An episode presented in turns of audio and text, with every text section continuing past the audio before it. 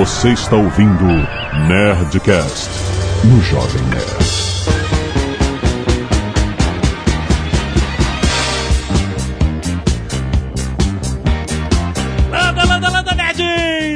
Alexandre Antônio Jovem Nerd 1, 2, 3, pim! Aqui é o Caio Gomes e esse vai ser o primeiro Nerdcast que os dois hosts vão dormir. Aqui é Marcos Castro e marquei um X, um X, um X no seu coração. Aqui é o Rafael Consaverini e a probabilidade de eu falar besteira converge a 1 uniformemente. Olha aí, cara, só os matemáticos riram dessa. Só eu. Piada de matemático. Lá vem. Ok. Lá vem. Estamos aí, estamos aí.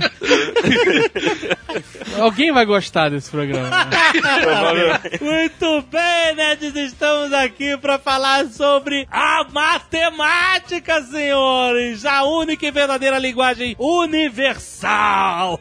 Sim, nós vamos falar não só sobre números, que chatice, nós vamos falar sobre a história da matemática, os grandes pensadores, os caras que mudaram o mundo, a forma de pensar sobre os números. É, cara, é- bom, vamos tentar. Vamos tentar chegar lá antes do Azaghal entrar no R.E.M. certo? E-mails. Canelada.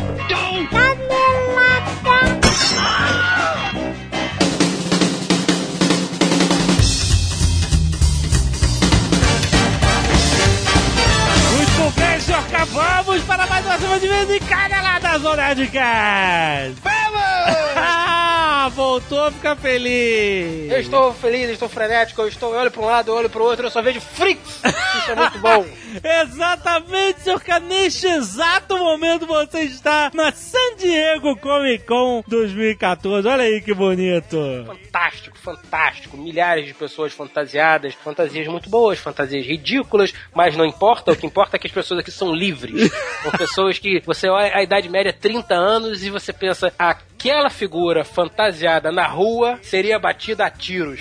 Mas aqui as pessoas adoram. Isso é lindo, é barato. Não é lindo? É lindo, então. Muito bem. Bom, vocês sabem, na verdade, a gente está gravando isso com antecedência. Você está imaginando que você está vendo pelo histórico essa galera toda, certo? Não, não estou imaginando, já estou prevendo.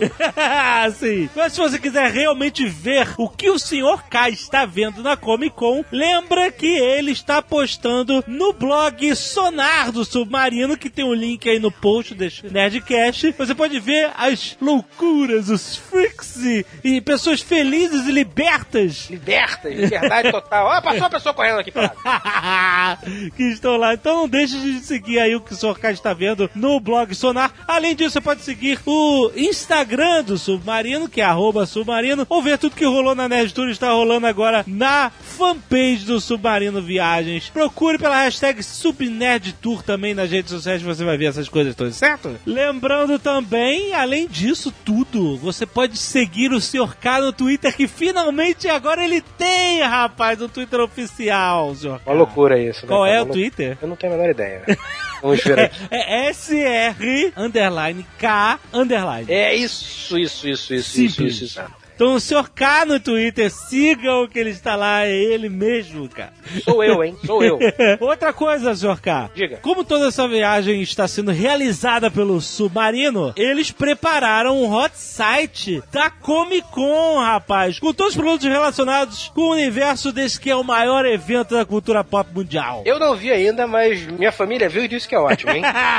Disse que é muito bom, vai passar mais tarde na televisão. Todos os links aí no post. Aliás, Sr. K, ofertas da semana, toda semana o Submarino manda aqui as suas ofertas da semana. Ofertas, ofertas. Temos nessa semana DVD Arrow, primeira, tre- Primeira trepada, não. primeira temporada. Opa! DVD Arrow, primeira trepada, ia ser um sucesso. Excelente! As pessoas veem, reveem, a loucura. É, primeira temporada em cinco discos de R$ 99,90 por R$ 89,90 só no link exclusivo do Jovem Nerd, só esse fim de semana. Tem Blu-ray Thor, o Mundo Sombrio, também de R$ 59,90 por R$ 49,90. Tem Kick-Ass 2 Prelude, Hit Girl, primeira edição, quadrinhos, desenhado por John Romita Jr. Tem aqui R$ 59,90 por R$ 35,90 no link do Jovem Nerd. Fantástico, bom preço, bom preço. Temos Homem-Aranha Homem-Aranha, como tudo começou também, que seria 15,90 por 14,90. Tem caixa Scott Pilgrim primeira edição, 58,90 no Líquido Jovem Nerd. E o Mr. Natural vai para o hospício por 7,50 no Líquido Jovem Nerd. Clique aí. Essas ofertas valem este fim de semana apenas da publicação do Nerdcast, então veja a data. Links no post, vai lá, acessa diretamente, certo? Certo. E, senhor Carlos, vamos lembrar novamente aos nossos nerds amantes de futebol que você pode se cadastrar agora para o Santander Futebol Paixão. Atenção! É um concurso onde você vai responder um quiz sobre conhecimentos gerais de futebol. É uma trivia geral Che- sobre futebol. Geral, Geral, exatamente. sobre ludopédio. o que, que você sabe sobre futebol, senhor Carlos? Eu sei que tem, se eu não me engano, 11 de cada lado, ao redor de, ao redor de 11 de cada lado. Ao redor, grande- exato. Ao redor. É, às vezes tem 10, às vezes tem 12, depende muito. Tem um lance de uma bola que tem que correr, você tem que, você que tá no campo da esquerda, Isso. tem que pegar essa bola e levar para pro meio da trave do campo da direita. Exato, mais ou E menos isso. Vice-versa. Aí depois na metade do tempo inverte tudo pra complicar mais. Inverte pro sol ficar na cara do outro. E, claro, claro, pô, claro, claro. Lembrando que essa primeira fase ela é feita toda na internet no site, ou seja, um quiz que você simplesmente vai receber perguntas e vai respondendo. E os melhores, os caras mais sinistros, Futeboleiros. passam para a próxima fase e o concurso todo termina em um grande evento televisionado, rapaz. Que beleza, Que mãe. dá prêmios fodas, cara. Dá prêmios animais. Então, se você sabe tudo de futebol, você pode clicar aí no post. Tem o link para fazer o seu cadastro e começar a participar agora, porque eu e o Sr. K, a gente tá mal. Clica, clica, clica, clica. Não, cara, no futebol é chuta. Chuta, chuta, chuta. Se eu entrar num negócio desse, eu ganho mole, cara. Ganho de lavada. Lavada, sei de tudo de futebol, ludopédio, esporte fantástico. Tem. Ludopédio, pô, ludopédio é bom demais. Minha esposa sabe muito mais do que eu, inclusive. ludopédio. Santander Futebol Paixão. Também lembrando, senhor K, que a Nerd Store é a loja do Jovem Nerd. Temos lançamento essa semana, um spoiler é mais poderoso que a espada, rapaz. Tem, fez muito sucesso, um meme dentro do Jovem Nerd. A camisa, cara, que arte maneira, que lettering maneiro que o André Carvalho fez. Muito maneiro. Clique aí no post pra você comprar. Além de livros, Crônicas de Gunnor, Independência ou Mortos, temos os protocolos Blue Ranger, tem tudo lá. E o Sr. K, eu quero saber quando é que vai sair o livro de sabedoria do Sr. K. As pessoas pedem e você está ciente disso, né? Eu estou ciente, eu estou tentando. Você já começou a escrevê-lo, certo? Já, já, já comecei a decupar todos os últimos 10 anos de besteira falado. é muita besteira, né, cara? Demora, então, né? é, eu sei. Então, mas olha só, eu quero que vocês que estão aí tweetem pro Sr. K, né? Arroba SR underline K underline, exigindo que este puto termine esse livro, porque depende dele. então botem pilha pra ele se empolgar. Eu sei que ele tem pouquíssimo tempo livre pra escrever, mas, mas Eu ele tá tanto, indo. né, cara? Eu durmo quase 6 horas por dia, dá pra dormir menos. Dá pra dormir mesmo, exatamente. Pô. Certo? Vai lá na nerdstore.com.br. E se você não quiser ouvir os recados e e-mails sobre o último Nerdcast, você pode pular diretamente para. A raiz quadrada de 400 minutos. Muito bem, senhor K. Nós temos é, alguns e-mails que nós estamos gravando com antecedência, como eu falei. Então, por exemplo, Nerd Cacete de Agulha, eu não tenho a lista ainda, mas eu tenho dois nomes do Nerd Cacete de Tesoura já: a Rayane Campos Lopes e a Andressa Santos Araújo e a Adriane Santos Araújo, provavelmente irmãs pelo sobrenome. Provável. Doaram suas madeixas, muito bom, muito obrigado. E a arte dos fãs eu não tenho ainda nada, então Mas isso tudo você pode pôr no post. Posso, tá no post, tá no post pra galera ver. Muito obrigado por terem mandado e mandarem toda semana. E muito obrigado para aqueles que doaram sangue essa semana. Desculpa não falar seus nomes. Agradecemos antecipadamente. Antecipadamente, exatamente. Kilder Herbert, 26 anos, analista de suporte São Bernardo do Campo, São Paulo. Finalmente vocês falaram sobre minha série favorita em quadrinhos, o último Nerdcast sobre Sandman. Não conheço muito sobre esse vasto universo que é DC ou Marvel. Tive meu primeiro contato com Sandman quando uma menina me apresentou durante a minha grande jornada num call center terrível. Olha aí. Olha. Inclusive fica a minha observação, call center é nada menos que uma grande concentração de net fudidos da vida. Ela tinha uma tatuagem foda do Morpheus nas costas, não terminada, ainda assim épica. O melhor personagem não é o Morpheus. Não é? O personagem é a morte. A morte, ah, então. Gostaria apenas de ressaltar uma semi-canelada, onde vocês esqueceram de mencionar que, em português, os nomes do sonho e da morte também ganharam uma regionalidade a lá Silvio Santos e Chaves. Sonho é chamado de devaneio e morte de desencarnação. Ah, pra manter os Ds. Mas aonde isso? Todos os perpétuos ficam em pé de igualdade na questão onde começar os nomes com D, o que não significa nada. Mas isso deve ser alguma, alguma outra edição bizonha. Será? É, porque, porra, as que eu tenho aqui, Sonho e Morte. As que eu li anteriormente, que eram separadinhas, também Sonho e Morte. É, depende da tradução. É porque justamente os nomes em inglês todos começam com D e sonho e morte quebrariam, né? A cadência em português, né? Porque aí tem delírio, tem desespero e tal, o resto começa com D realmente. Daniel Schneider Bastos, 22 anos, estudante de História, Niterói, RJ. Olá, nerds. Acompanho o Jovem Nerd desde os idos de 2003. Tá velho, hein, filho? Quando estava rolando a cobertura da invasão a Tatooine. Pô, Caraca, esse é das antigas, cara. bons tempos, hein? Esse é da. Pô, ele tinha quantos anos? 11 anos? Ah, veja bem, né? Ele tinha 11 anos nessa época. Olha aí que bonito. Não era a cidade da força? Não, não. É porque em 2003 rolou a invasão do Iraque, né? Depois da. Sim, sim. E aí a gente, durante a invasão, Fez a a gente invasão fez a uma, uma invasão a Tatooine com fotomontagens, a gente escrevia uns textos. Era bem legal. Mas então, mas não tinha também nessa época a Cidade da Força, que tava saindo em paralelo com a Cidade de Deus? Cidade da Força, pode escrever, rolou também por aí, nessa época. Que o Yoda era o fotógrafo, etc. Bons tempos, olha aí. Tá só? Escreva esse e-mail para explicar melhor o conceito por trás do Coríntio, que aliás é um personagem foda. Aham. Na minha modesta opinião, o personagem mais legal da série, viu? Ah. Que marca presença em três arcos de Sandman. Segundo o próprio Morpheus, em explicação dada no início do arco Entes Queridos, Corinthians seria o pesadelo supremo da humanidade. Sua aparência, com exceção dos olhos, é idêntica de um homem adulto comum, de forma que ao aparecer em nossos sonhos, ele surge como um reflexo soturno do ser humano. Certo. Ele que tem uns olhos com boca nos olhos, né? Isso, com dentes, isso. Com dentes, isso. Fantástico, fantástico. o que mais chama a atenção na aparência do Corinthians são os dentes afiados que possui onde deveriam ficar os olhos. É, isso aí, olha. O motivo dessa alteração não é explicado com clareza por Morpheus, o que é ótimo, pois deixa espaço para o leitor refletir. Mas eu acredito que a resposta seja simples. Através do olhar que transmitimos mais sentimento. Tanto que é comum ouvir por aí que o olhar é o espelho da alma. Não, os olhos são o espelho da alma, não é o olhar. o fato de ter uma bocarra, não só não é uma bocarra, são boquinhas, sinistra no lugar da olho, sugere que a essência do Corinthians é pura agressividade, crueldade ou fome. É, pode ser também. explicando seu instinto assassino que se manifesta quando ele consegue escapar para o mundo dos homens. Imaginem que sinistro encontrar o seu sonho um reflexo de si mesmo, mas que é capaz de mover-se por sua própria vontade e que exibe em sua face aquilo que há de pior dentro da raça humana. Simplificando, o Corinthians pode ser interpretado como um avatar de nossos impulsos mais destrutivos, nos ameaçando com o aspecto de nossa natureza que tentamos fingir que não existe. Porra, foi fundo isso, hein? olha aí, cara. Olha, olha. Boa análise aí de um leitor de Sandman Não é? sobre Não. o Corinthians. Corinthians. o pesadelo da humanidade. Bota, Léo, bota, o, bota o, a musiquinha do Corinthians no fundo. Abraços de um grande fã que sente saudade das montagens e versões resumidas de tempos pré-Nerdcast. olha aí. Aposto que vocês não sentem Não. rué, rué, rué, rué, rué. Só faltou o BRBR.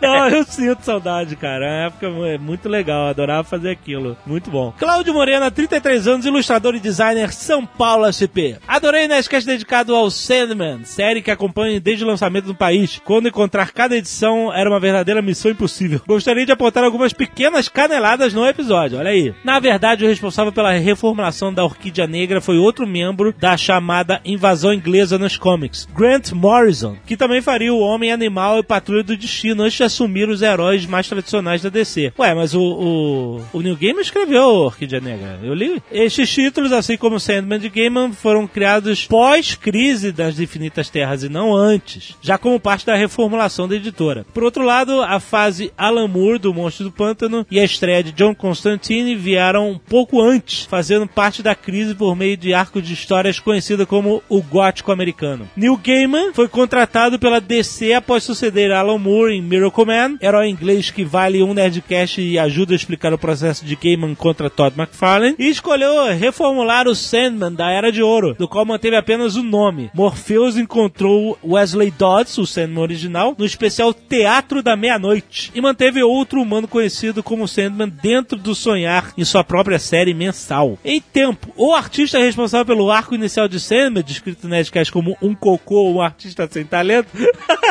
pelo, pelo Harold Seeker, é ninguém menos do que Sam Keith, mais conhecido como criador da HQ da animação The Max, que passou na MTV brasileira durante os anos 90. Parabéns por mostrar essa obra fantástica para novos leitores. Continuem formando o caráter da juventude nerd. Vejo vocês daqui a 100 anos. Por que? Você vai, daqui a 100 anos, você, vai dar uma sumida, cara? É porque você não pegou a maldade da coisa. É. Ele está se referindo ao arco de histórias onde o Sandman encontra o sujeito a cada 100 anos para perguntar: e aí, É quer morrer ou não quer? A gente falou disso, é verdade. Exatamente. É isso Uma das aí. histórias mais bacanas também. Olha isso, o Arcar sabe mesmo. Eu gosto, cara. O Sandman é muito bom, bicho. é, muito bom. André Sancarani, 24 anos, estudante, São Paulo, SCP. Lambda, lambda, nerd, faltou um lambda. em relação a este Nerdcast, eu não tenho absolutamente nada a reclamar. Ótimo, obrigado. Próximo! Daniel Paiva Fernandes, 33 anos, advogado, estudante de sistemas de informação, Itajubá, Minas Gerais. Olá, Jovem Nerd, Azagal, Sr. Cal, quem estiver na leitura de e-mails. Olá! O Nerdcast 423 foi de explodir a cabeça. Fiquei muito feliz em ouvi-los falar sobre Sandman, a obra-prima do mestre Gaiman. Gostaria de fazer algumas considerações e apresentar, não diria caneladas, mas ajustes sobre o assunto daquele Nerdcast. Ok, vamos ver. bom. Ao contrário do que foi afirmado, na verdade a morte tem sim um reino. É um apartamento mostrado em Morte à Festa, de 2004. Seu AP começa a ser invadido por almas de mortos sem lugar para ir, na fase em que Lúcifer abdicou o trono e passou a chave do inferno para Morpheus. Enquanto o sonho escolhia o novo portador da chave do inferno, sua irmã mais velha tem que se virar com os invasores de seu apartamento. Maneiro, hein? Aliás, nessa edição, Alan Poe conhece desespero. No meio da bagunça, passa a história apaquerando. Legal. Maneiro. O que é muito oportuno ao poeta da amargura. O JP se referiu ao personagem Desespero como uma irmã perpétua. No entanto, o A desejo é um uma perpétuo A andrógeno. Ah. O personagem se veste e se comporta de maneira em que não é possível definir seu gênero, até porque o sentimento de desejo possui muitas formas. Então não é desespero, é delírio. Não, desejo. Então, delírio, que já foi desejo, é andrógena. Hum. Desespero é aquela japonesa obesa que usa aquele anzol pra se cortar. O curioso é que seu reino é uma versão macroscópica de seu próprio corpo. Existe uma certa desafeição entre desejo e Morpheus, já que nosso protagonista já se meteu em algumas enrascadas amo- amorosas catastróficas sob o domínio de seu, sua irmão e irmã, de casa de bonecas. Sobre a série Constantine, a ideia do politicamente correto John não fumante aparentemente foi de certa forma contornada. Há uma cena do episódio piloto que inicia quando Constantino está num bar enchendo a cara e apaga uma guimba de cigarro. Olha aí, eu ainda não vi. Não. sei se os próximos episódios explorarão o problema-chave na trama do herói, já que seu câncer de pulmão é elemento fundamental para o desenvolvimento de sua história. E já que estamos falando de Constantine, importante salientar que ele dá uma mãozinha a Sandman logo no primeiro arco, quando ele está recuperando seus objetos de poder. Termina aqui deixando um pensamento do Senhor do Sonhar, que ilustra bem a sutileza e o brilhantismo das histórias de Gaiman. Abre aspas, o preço que se paga para conseguir o que se quer é conseguir o que se queria. Fecha aspas. Muito bom. Bonito, bonito, bonito. Vamos ver o que acontece, porque, por exemplo, no filme do Keanu Reeves, ele é, aparece fumando, né? E no final eles fazem uma heresia, uma heresia muito pior, que é fazer ele trocar o cigarro por um chiclete lá de, de, de É. nicotina, cara. Vai tomar no cu essa porra, né, É, cara? Então, é, às vezes, é. mais legal, assim, ó, não vamos mostrar, mas entenda que ele fuma e o resto ser do caralho do que fazer um, né, um desfecho triste como foi o do filme do Keanu Reeves, né? Cara, tudo bem, beleza, concordo, mas eu ainda assim acho que vai fazer falta. A impressão que eu tenho, inclusive, pelo pouquinho que eu vi do piloto, é que isso vai ser meio que um supernatural do Constantine. Mas não é isso? A série Supernatural não é um Constantine mais brincalhão? Tudo bem, que seja, ótimo. Ei, vai ter gente que vai gostar, eu vou bater palma, eles gostam, eu não gosto. Mas Ah. eu queria ver o, o Constantine Constantine. Eu queria ver ele dando cerveja feita com água benta pra Lúcifer. eu queria ver ele sacaneando o, o Azazel, falando, ah, porque se vocês começarem a guerra não vai sobrar porra nenhuma pra ninguém. E o Azazel falando, ah, então tá bom, então você tem salvo conduto. E quando a gente não decidiu o que faz com você, você vai viver pra sempre. Isso é uma sacanagem. Então, vamos, vamos acompanhar e ver o que acontece. Exatamente. Vamos torcer. Eu, Vamos eu acho que no torcer. mundo politicamente correto de hoje não cabe. Mas vamos ver. Estamos na torcida. Esperança é a última que morre, a primeira é paciência.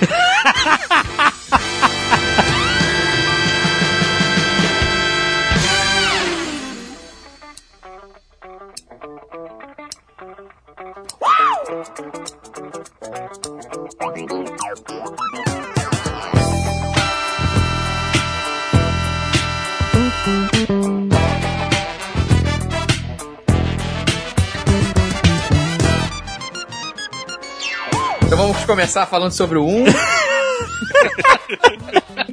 Depois o O 2. 0, né? Pode criar um debate. Não, aí, o zero vem depois. O zero vem Ah, depois. fica bem depois. Olha aí. Muito bem, eu comecei falando que a matemática é a única e verdadeira linguagem universal. Mas não é bem assim que me falaram. Eu já falei isso no Twitter e falaram, bom, não é bem assim, porque, na verdade, ok, 1 mais 1 é igual a 2 em qualquer parte do universo. Mas a forma como que a gente interpreta e escreve essa equação, ela depende sim de uma linguagem que é criada por civilizações diferentes. Ou seja, até na Terra nós temos várias civilizações que criaram linguagens diferentes pra matemática. Aquela dos, dos chineses, aquelas negocinhos que você. Como é que é o nome? Aqueles. Abaco. Abaco. Isso é uma outra linguagem de matemática, outro raciocínio. Ok. Eles fazem conta só mexendo naqueles negocinhos ali. Só no teclec. Só no tec-tec. A gente tem que escrever Eu uma faço parte- todas as contas com regra de 3. Até. Até a adição eu faço com regra de 3. É. Mas então, a matemática não é, ela depende do- de uma linguagem que é criada, né, por um povo, certo? É, tem- é, é assim, É, há uma margem pra debates aí, né? Até tem uma pergunta. A matemática, pra vocês, ela foi inventada ou foi descoberta? Ah, essa é uma. É isso que eu quero chegar ao ponto. Eu acho que a matemática ela é descoberta, ela está lá e ela é verdadeira desde a criação do universo, certo? Ela, ela é verdadeira. Quando você chega a um resultado da matemática, você não inventa, você descobre o resultado. Ele está lá desde o início dos tempos, esperando você escrever no seu caderninho. Então você, a matemática foi descoberta. Só a forma de escrever ela que foi inventada, não é? Mais ou menos. Mais, ou menos. Existem diversas matemáticas possíveis. Isso é uma das coisas que você pira quando você entra na faculdade. Um mais um é igual a dois para um dos possíveis resultados. Não, não, não, Mas- não começa. Vai tomar no cu. Um mais um é igual a dois. Um mais um, olha só, presta atenção. Um mais um não é que é igual, ele vira dois. Um mais um é dois. É a verdade universal. Uma pedra com a pedra do lado são duas pedras. Não? Ah, como é que eu vou falar isso? A não ser que você esteja em 1984 lá e Big Brother fale que não é isso. Não, porque na verdade, na verdade, existem coisas que eu não quero. Eu, eu, eu, tô, eu tô tentando me coçando pra não entrar nesse assunto. Acho que a gente pode falar isso depois. Mas tem coisas que não são verdade e nem são mentira. São coisas que são indecidíveis na matemática. Então, como é que você pode dizer que elas estão ali ou não estão ali? Já estiveram ou nunca estiveram? Porque tem coisas na matemática que são provadas, que são completamente independentes do sistema axiomático, do sistema que a gente usa como regra. Isso existe. Tem coisas que são provadas, que são independentes e que a gente usa na prática. E é impossível provar que sim e é impossível provar que não. Então, tipo, eu tenho medo de dizer que as coisas são verdade. Porra, mas peraí, calma aí. Mas eu tô falando, eu tô fazendo a conta mais simples do universo. Não, isso sim, um mais um, dois. É, Ok. Se os axiomas forem Zermelo, Frankel, Joyce, né? Eu tenho a história do Einstein que a professora perguntou quanto é um mais um, ele falou dois e meio, sei lá. Hã? Tem uma Tem uma história? história dessa ou isso é lenda urbana? cara, 90% das histórias na internet que tem o nome do Einstein, você pode desconsiderar, É que nem cara. os textos da internet do Arnaldo Jaborra. Do Veríssimo. Isso, do Veríssimo, isso. nunca é. Canções de Clarice Lispector. Exato. Pi é igual a 3,14, 15, 92, 65, 35, 89, 74, 7, etc, etc, etc. Imagina que existem conjuntos de regras. A gente define as regras a princípio, então, como vocês falaram lá nos jogos de tabuleiro, você define quais são as regras e depois dessas regras as coisas valem. Para um determinado conjunto de regras, que a gente chama hoje de Zermelo, Frenkel, um mais um é igual a dois, mas não é necessariamente verdade para outros conjuntos de regras. Nossa senhora. É, tipo qual? Um mais um igual a dois é difícil achar um que não satisfaça isso. Gente, vocês estão me ajudando pra caralho em acreditar que matemática é chato pra cacete, cara. Vamos dizer assim, matemática é. Você cria uma um certo conjunto de regras, assim, ó, seja um conjunto que tem propriedade tal, propriedade tal, propriedade tal. O que mais a gente pode dizer sobre ele e provar que é verdade só dadas essas eh, afirmações que eu dei no, no início? Então, assim, é quase como se fosse um jogo. Qual o menor conjunto de afirmações iniciais que você consegue fazer pra provar o maior número de coisas possíveis sobre, sobre o universo? É um joguinho de lógica. É, Uma vez eu, eu li, quando era mais moleque, o livro que o Einstein escreveu sobre teoria da especial da relatividade. Escreveu assim pra leigos, entre aspas. Escreveu mesmo ou, ou é Não, não, não, verdade, verdade.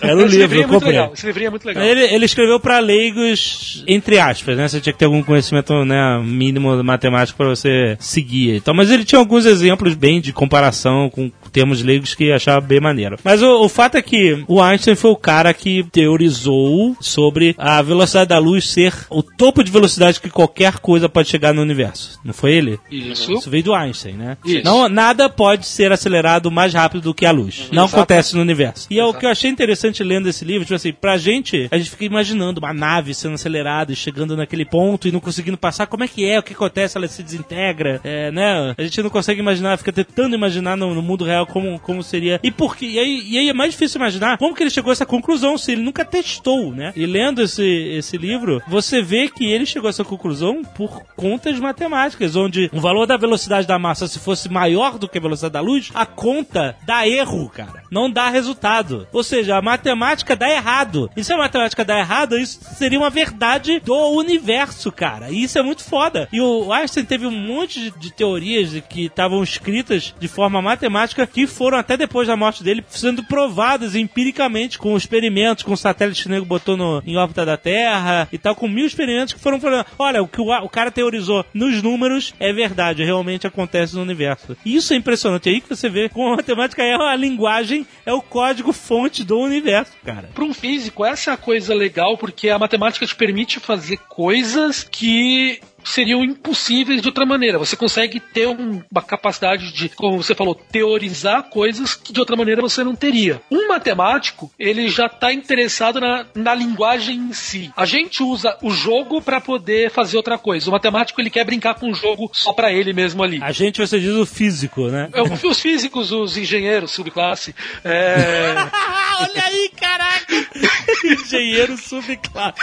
ok. Pi é igual a 3,14, 15, 92, 65, 35, 89, 74, 7, etc, etc, etc. Imagina assim, mal comparando assim, é como se o físico fosse um jornalista que quer usar a linguagem pra escrever uma matéria de jornal, uma Sim. coisa que vai servir pro mundo real. O matemático é o poeta. Ele se interessa pelas Pela forma da linguagem, né? pela forma da linguagem em si. Ou melhor ainda, ele talvez é um linguista, um gramático. Sim, sim. Ele quer entender a linguagem e a estrutura da linguagem em si. eu, eu adorei o serve pro mundo real. É, é. Mas olha, Físico serve pro mundo real.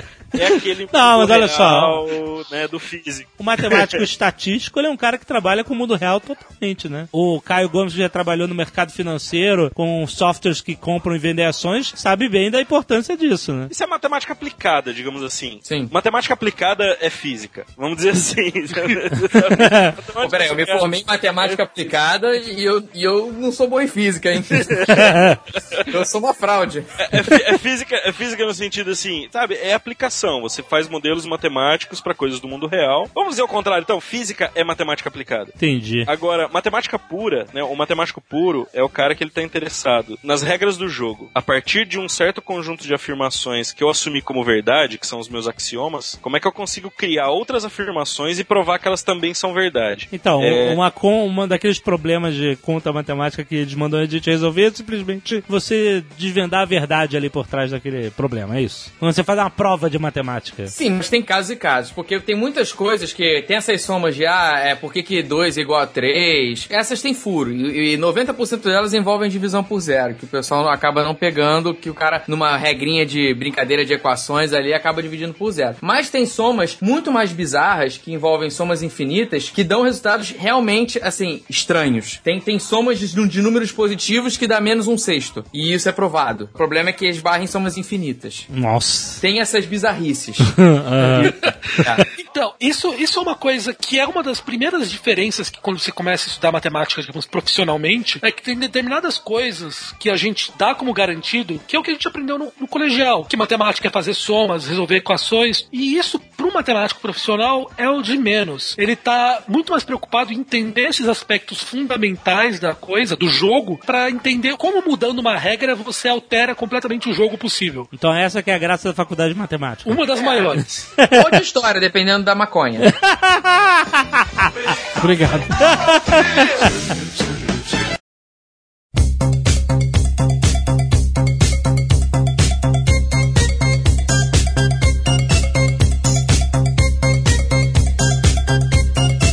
Eu penso aqui que todo o nosso sistema matemático é baseado nas casas decimais. A nossa matemática é decimal. Nós temos nove números diferentes, não sei contar o zero, mas temos nove números diferentes e depois nós temos uma repetição de combinações desses números. Ou seja, um, dois, três, quatro, é, chegou 10, aí depois o 11 é uma combinação de 1 e, e 1. Depois 1 e 2, 1 e 3, depois, e aí assim você vai crescendo os números. Ou seja, a base decimal. A cada 10 números, você repete tudo, acrescentando mais valor. Eu já li que, por incrível que pareça, é uma coisa meio óbvia, né? A gente tem essa casa decimal porque nós temos 10 dedos nas mãos. E os nossos antepassados usavam as mãos para fazer cálculos rudimentares. Então, obviamente, depois de 10 você começa a contar novamente. Isso é verdade, né, cara? Pelo amor de Deus. Sim. Se a gente tivesse oito dedos em cada mão, nós provavelmente teríamos desenvolvido uma base octal, ou seja, teríamos oito números diferentes e depois a gente começaria a repetir. O que é possível, a gente não faz porque não é prático e a gente já está acostumado com o decimal, certo? Isso, é, Mas, tanto, é. tanto tem a matemática binária, que os computadores usam muito, que ela é composta de dois números. Então é, É verdade. 0, 1, daí o número 2 é representado por 1, 0. Sim. E assim vai indo. Sim, e não só o binário, como também na, pra agrupar números maiores, a gente usa muito o hexadecimal, que é a base 16, que vai de 0 né, a 9, depois tem o A, B, C, D, E, F. Provavelmente em algum jogo, por exemplo, você já deve ter visto esse 0A, 0B, 0C. É baseado no sistema hexadecimal. E existem outras culturas que desenvolveram sistemas baseados em 12, por exemplo. Tem algumas tribos na África que os caras têm um sistema numérico baseado em 12, não em Por quê? 10. Por quê? Eles têm seis dedos. Cara, não faço ideia de onde eles tiraram isso. Eles são Mas africanos ali, os caras. Então, eles usam... Eles têm um aí- negócio que eles aí usam tinha que mais. ser em 11, né? Tinha que ser 11. O vale por dois, né? É o Coringa, né? O número Coringa. Mas se você vê bem, em inglês, os números que tem nome antes de começar a, re- a repetir vai até 12. Aham, entendi. É, tipo, o. o- Mas qual é o símbolo gráfico pra isso? Não é o numeral que a gente usa aqui, o Ah, eu não, eu não sei se essas tribos que usam 12 são, tem, tem sistema de escrita e Ah, tal. sim, ok. Mas, Porra. mas eles usam 12. Eles não têm senhor de escrita e eles têm uma matemática com base 12? Porra! Hum. Parabéns! E, e assim, também, a gente usa matemática com outras bases diariamente sem notar, né? Tipo, no relógio. No relógio, é verdade. No relógio a gente tem uma matemática com base 12 e uma com base 60. Caraca, é, é bizarro, né? Bizarro, é bizarro. E quem mexe com vídeo usa também 24, 30, por causa dos, dos quadros por segundo É também. verdade, olha aí, cara. A quantos- semana às 7. É verdade. mês é 30, vamos É, lá. o mês é pior. Na porque média, varia. na média é 30. É, pois é, a média. Mês tem nem lógica, né? Não, tem lógica. O mês tem uma lógica. É, não é a lua? O da lua. É, Lua. É de Mas não tem aquela história do mês, dos imperadores romanos lá, calma que, aí. que começaram a pegar um mês pra, pra trás, pra Não é frente. fase de lua. A, lua. a fase da lua tem 21 dias, então não é a lógica na 28. lua. 28. 28, 28. dias, é. O 30, pelo que eu lembro, é, é uma aproximação dos 28 ali. É uma aproximação dos 28 pra poder casar com o ano. Puta, tá, ok. é, realmente a gente usa bem mais bases do que a decimal no nosso dia a dia que a gente, a gente nem percebe, né? Eu acredito que talvez a base 8, ou bases que são potências de 2, se elas tivessem sido é, utilizadas, se a gente tivesse, por exemplo, como os Simpsons, quatro dedos em cada mão, seria um pouco mais fácil. Eu tendo a acreditar que seria mais fácil de raciocinar em numa base que fosse uma potência de 2. Por quê? Por quê? Porque porque Menos números. É, é, a base 16 também é usada por isso. Como o número da base tem muitos divisores, várias contas ficam fáceis. assim, É, é tipo, Então, várias aquela- continhas você consegue fazer de cabeça que na base 10 você não consegue. Aquela coisa idiota que a gente aprendeu na escola. Então, 80 dividido por 10 é 8. Na base 2, existem várias contas que você consegue fazer da mesma maneira, tipo, cortando um número só. Sim. Então, você consegue fazer várias divisões de cabeça mesmo, muito facilmente. Como- da mesma maneira que a gente faz 80 dividido por 10. Sim. Até porque, na verdade, você quando calcula o valor, você, na verdade, quando você diz que 80 divididos por 10 dá 8, você, na prática, você tá, você tá só tirando um zero. Tá, tá tirando o zero. Ou movendo a vírgula, né? É, vez a vírgula. Você, na prática, você não tá pegando os 80, o conceito de 80, né? 80 pedrinhas, né? Isso. E olhando elas na à sua frente e dividindo e transformando em 8. Na verdade, você tá tirando um zero. Então, se você tivesse um sistema, talvez, se fosse base 2, tudo bem, os números ficariam gigantes, mas em compensação, você poderia dividir por 4, fa- por 2, por 4, por 8, 16, 32, 64 e por aí em diante muito facilmente. Mas não é o que a Só gente... cortando zeros. Mas não é o, o binário, não é? Uma base de dois? Sim, binário. Pô, mas é, é absolutamente impossível pra gente usar no dia a dia essa porra. Sim, vai comprar um, um- um- Quanto é que tá o bombom? Olha, tá um milhão. o cruzado, né? Cruzeiro. Pi é igual a 3,14, 15, 92, 65, 35, 89, 74, 7, etc, etc, etc. Vamos falar sobre o número zero. O número zero, ele nem sempre existiu na nossa matemática e ele foi uma revolução, por incrível que pareça, um número que não representa nada, né? Porque todos os outros números, eles representam algo que a gente possa apontar, que a gente possa tocar, que a gente possa pegar na nossa mão no mundo real. Se você pegar, se você usar a pedrinha ainda como é, exemplo, você pode representar um com uma pedrinha, pode representar cinco com cinco pedrinhas, mas você não pode representar zero com nada, porque não é nada. é um número que não representa nada, cara. Olha, eu como carioca, eu acho que eu posso dizer muito facilmente isso. Se eu tenho um iPhone na mão, é o número 1. Um. Se eu fico 5 minutos com esse iPhone na mão no Rio de Janeiro, perdeu, Playboy. É zero. é rápido, é muito fácil. O zero veio da Índia, é isso mesmo? É. O conceito de zero, ele foi considerado e desconsiderado ao longo da história, né? Tipo, os gregos, eles já tentaram lidar com esse negócio do zero, mas eles tinham problemas sérios filosóficos com o zero, né? Como que nada pode ser alguma coisa, né? Como que... Os gregos, eles filosofavam demais, né, cara? Pois é. Às vezes, oh, vamos ser prático um pouco. E, e o Parmênides era o cara que odiava coisas que não existem, saca? E Aham. ele influenciou muita gente falando, ó, não existe o não existir. E aí... Não existe ou não existe. É, não existe. Logo não existe. É, entendeu? Tipo, Logo não deve ser considerado, não né, deve ser cara? considerado. É, não se pode falar sobre algo que não existe. Aham. Aliás, as pessoas ficam até se perguntando. Ué, eu, eu fiquei me perguntando quando eu descobri que o número zero veio tardio na matemática. Fiquei, ué, mas como é que as pessoas contavam o 10 se a gente conta o 10 um, 1 e 0, né? Por exemplo, nos numerais romanos não, não existia zero É. e o 10 ele era, um, ele era uma, representado por x. Então, quer dizer, existe. Tem como você representar o 10 sem precisar do zero, né? É um problema quando o número romano fica muito grande, fica uma merda. Eu curto. O quê? Você curte? Eu curto número- É, M, L, X, MCD. MCD.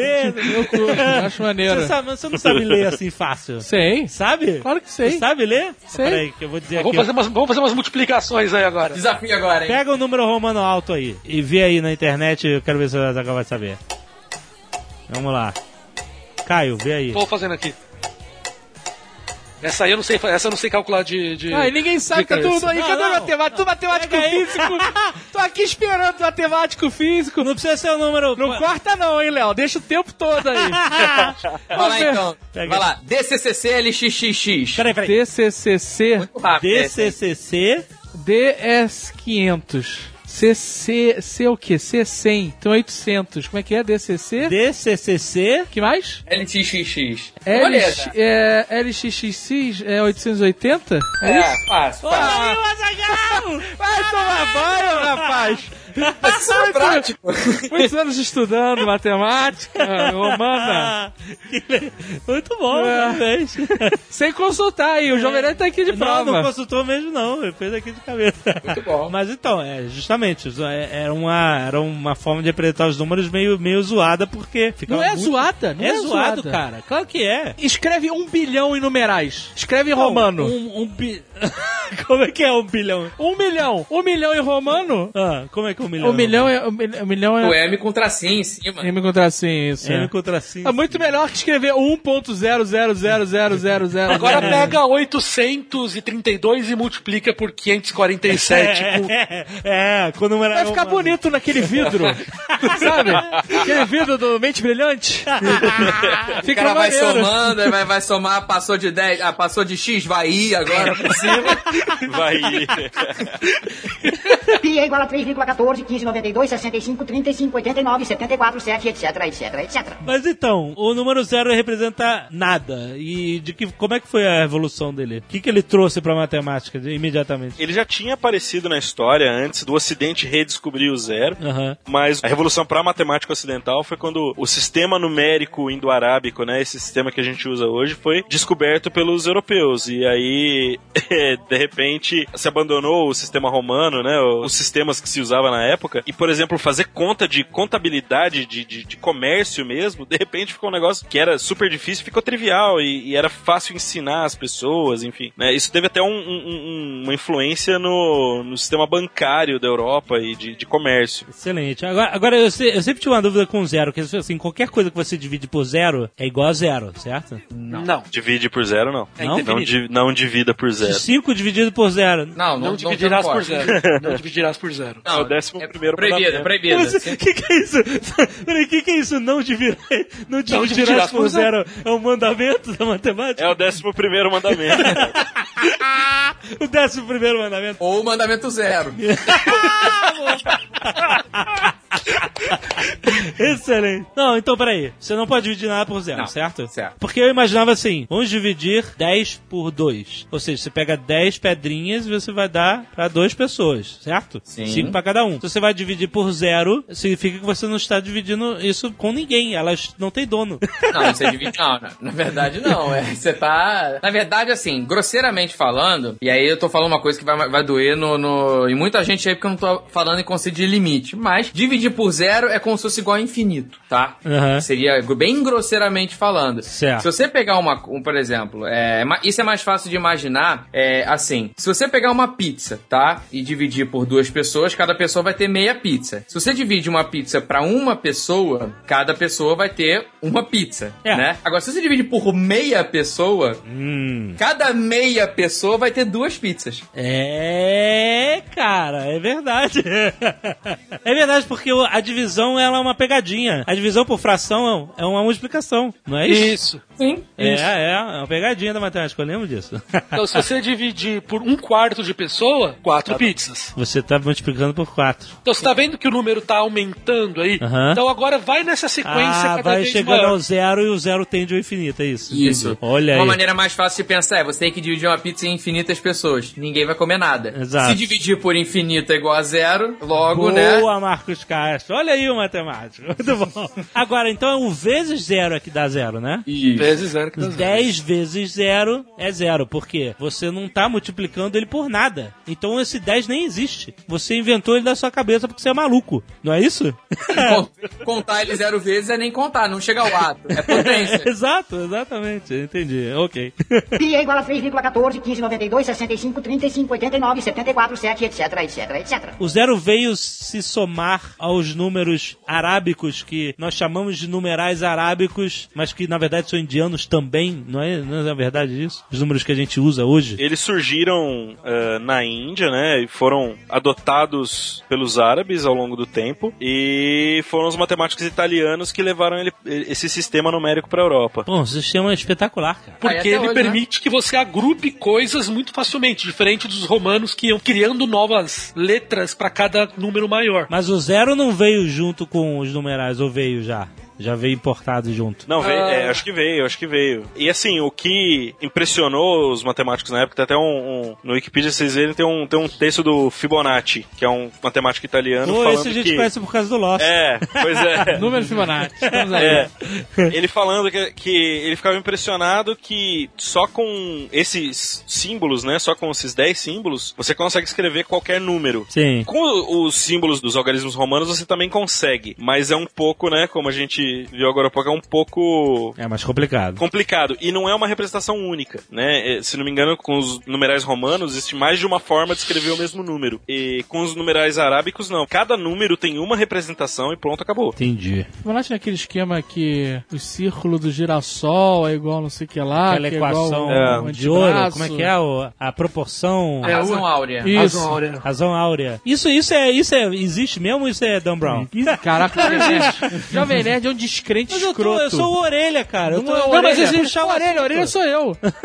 então tô fazendo Tu quer pagar de descrente. Não, que descrente, cara. Eu tô brincando com Existe mesmo. Caraca, Sim, joga é. tudo na lama. A vida do cara é jogar as coisas na lama. É porque o Dan Brown, porra, você falou um monte de coisa que era O inventada. Dan Brown nunca falou de Fibonacci. Falou, falou de, de proporção áurea. Mas não de lembra? Fibonacci. É que os dois são ligados, os dois são ligados. O cara É. pega mas- uma coisa e joga na lama. Plá. O que Jogou que Dan Brown na lama. Tá de eu... Eu não joguei sacanagem. Dan Brown na lama, eu só perguntei se era verdade ou era, era ou não, cara. Mas é verdade. A razão áurea é uma razão que se repete em muitas coisas da natureza. Existe essa. Fala assim: se eu pego uma. A samambaia e se eu for pegar as curvas que ela faz, você pode medir ela, dividir o tamanho dela pelo tamanho do raio da curva, você vai ver que ele vai dar um número que é mais ou menos 1,61, tal, tal. Esse número se repete em várias coisas da natureza, em escamas de peixe, em maneiras que peixes se organizam. É um número que se repete No beija-flor, na abelha, tem uma porra de coisa. Colmeia. Caraca, e, e que mistério é esse, cara? Eu sei, é um mistério. Aí o Jovem Nerd ele desacredita porque não Não consegue. tô desacreditando, eu acho maneiro, cara. Eu não sei se chega a ser tanto um mistério, porque na verdade, assim, é... não tem talvez uma, algo, uma conclusão direta, mas esse número ele vem da sequência de Fibonacci, tá? Isso. Que é você pegar o, o- a, a sequência ela começa com zero, depois os próximos números é um, né? Aí depois você pega os dois anteriores, que é o 0 e 1, um, e soma, aí dá um novo. Aí depois pra formar o próximo número, você pega os dois anteriores e vão somando. Essa razão áurea, ela na verdade, se eu não me engano, ela é quando você pega um termo, vamos supor, o centésimo termo e divide pelo nonagésimo nono, vai dar um número. Aí você pega lá do o 200, divide pelo 199. E assim sucessivamente, você vai, ter uma sequência de razões, que são um número dividido pelo outro. Aham. Quando você vai tendendo esse número até o infinito nessa sequência, essa razão ela tende a esse número áureo. Assim, o, o- tudo bem, é uma coisa que você vai lá longe pra, pra chegar no, no, no- num número mágico, vamos dizer assim, mas como essa sequência é formada de uma soma dos dois anteriores, é uma coisa, vamos dizer assim, meio construtiva, você vai construindo, somando. Não, não me, não me surpreende que numa construção celular, numa construção biológica ali, essa sequência exista, você ir crescendo a partir de informações que estão previamente carregadas. Posso estar É, falando é- uma besteira como biólogo, mas Não, mas não, não, me surpreende. Não, não tá. Existe. Isso é um, tra- são uns trabalhos muito legais que foram feitos em 2005, mais ou menos, onde o pessoal mostrou que, usando uma área de matemática que chama de teoria de jogos, que esse, essa maneira de construir os números é uma maneira muito estável, entre aspas. Então, por isso que a natureza, em aspas, escolhe fazer isso. Sempre que um objeto vivo escolhia se orientar dessa maneira, ele conseguia ficar numa situação de vantagem sobre os outros. Então, foi por isso que ele foi aparecendo em diversos lugares da natureza e, e aparece. Então, como o Za- o Azagal falou, abelhas, samambaias e tal. Girassol, não esquece o girassol, cara. Você tá querendo dizer que foi. é, é, na escala evolutiva foi algo que. Essa razão, de alguma forma, ela, ela se encaixava com o benefício que, que ela. Isso, a- os animais que conseguiam se evoluir de, de certa, de certa maneira, nessa proporção, seguindo essa coisa de Fibonacci, então, por isso que chegando na razão áurea, tinham uma certa vantagem sobre os outros e por isso eles se reproduziam mais. E por causa disso que elas ela aparecem em todos os lugares da natureza. É uma área que foi, foi estudada não, não faz muito tempo mesmo e é muito interessante isso que está vendo. E por ser uma coisa que aparece em muito lugar da natureza, os gregos começaram a observar isso e começaram a fazer as obras deles se inspirando nisso. Então, a, a daí a gente começa a ver obras humanas tendo a razão áurea. Aham. Músicas também, né? Que eles falam, Beethoven e tal. Isso. E chega num ponto que, pra gente, a gente foi acostumado tanto de ver na arte, de ver na natureza, que pra gente, coisas que estão na proporção áurea, quando você desenha um retângulo no seu, no seu caderno, o professor manda, desenha um retângulo. A gente acaba desenhando um retângulo que mais ou menos, se eu for pegar o tamanho do maior dividido pelo menor, ele dá mais ou menos essa razão áurea. Porque pro nosso cérebro, atualmente, isso é tão repetido que pra gente é confortável ver as coisas nessa proporção. Interessante, muito bom. E o Jovem Nerd? Não é simplesmente uma crendice. Não acredito. E pra quem não, nunca viu, vale a pena ver. Parece meio besta a indicação, mas ver o Donald no País da Matemática. E ele fala, ele fala de uma forma até bem intuitiva e bem divertida O sobre a- desenho a, do Pato Donald. des- Exatamente. Ah, não, esse desenho é muito bom. Tem no YouTube. Donald no país da matemática. Matemágica. Ah, matemática. Ah, entendi. Muito bom. É uma magia, pô. É delícia.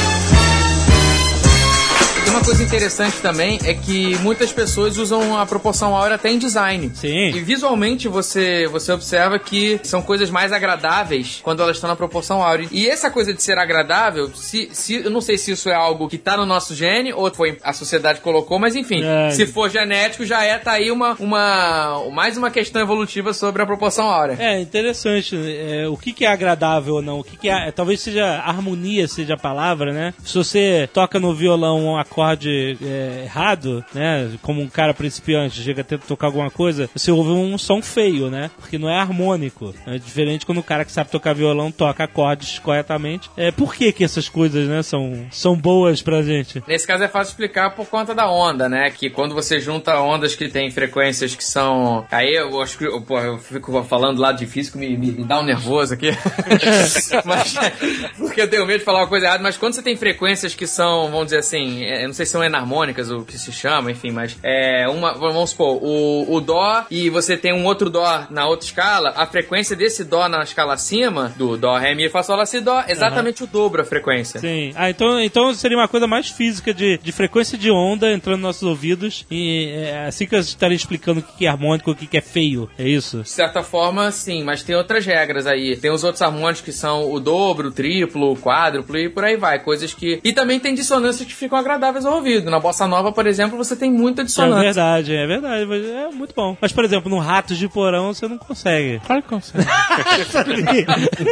Não, mas o, o- a, base, a base do punk rock, não só aqueles acordes de quinta, é a quinta, se não me engano, é. Depois da oitava é o intervalo mais harmonioso, né? Uma coisa assim. Sim. É, depois da oitava é o intervalo mais harmonioso. Eu sei que quando você multiplica por 2 a frequência, é, você pega uma oitava acima, que seria o, o, do- o- vamos supor, a partir do Dó seria o outro Dó. Se você multiplica por 3, posso estar falando besteira, mas eu tenho quase certeza que seria o Sol da escala acima, que é uma quinta. Ah, É, é. se você inclusive bater o piano naquelas notas bem graves, você consegue ouvir os harmônicos. Você não ouve só o gravizão, você ouve o gravizão em várias notas meio misturadas, que são os harmônicos, né? E essas notas baseadas nesses harmônicos é que você consegue ter também os, a constru uma construção mais consonante, né, da música. A música é matemática, não é? Você não diria isso? Total. Tanto que Total. Beethoven, surdo, sabia compor com ninguém. Porque ele estava vendo a matemática da música ali na frente dele, né? Ele sabia que as notas funcionavam umas com as outras e tal. É, é bem interessante porque a música é algo que é extremamente ligado à emoção humana, né? Tanto que, por isso que eu falo que o Diogo Mainardi não tem alma, porque ele diz que não gosta de música.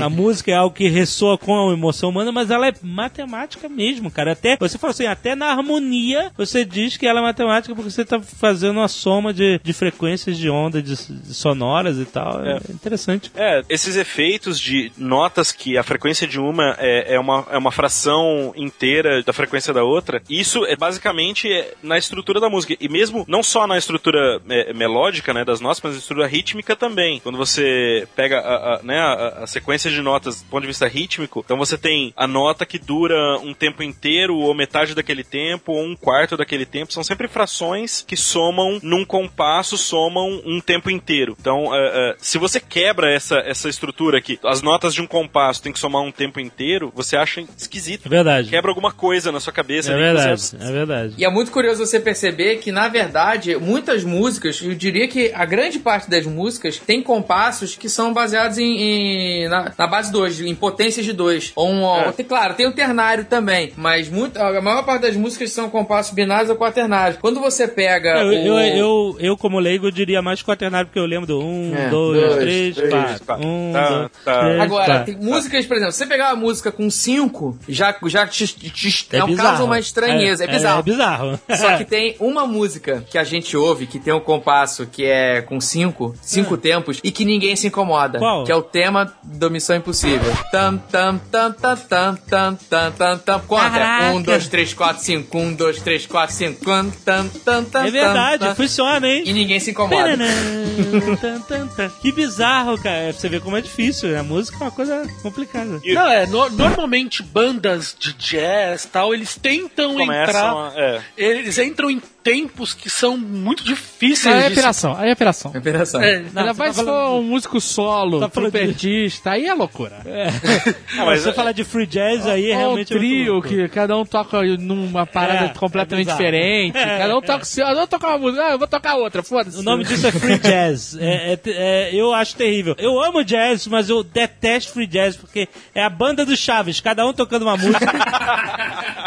não sai nada harmônico. É horrível. Eu acho horrível. Também eu vi Fusion Jazz, né? Mas, pô, é. Eu adoro, cara. Porque os caras estão chegando no limite do que pode ser, sabe? É levando a música pro limite. Eu acho muito. eu Não, acho que passou, extrapolou, cara. cara. Ah, pra mim o free jazz tá pro instrumental, assim como o Djavan tá pra letra.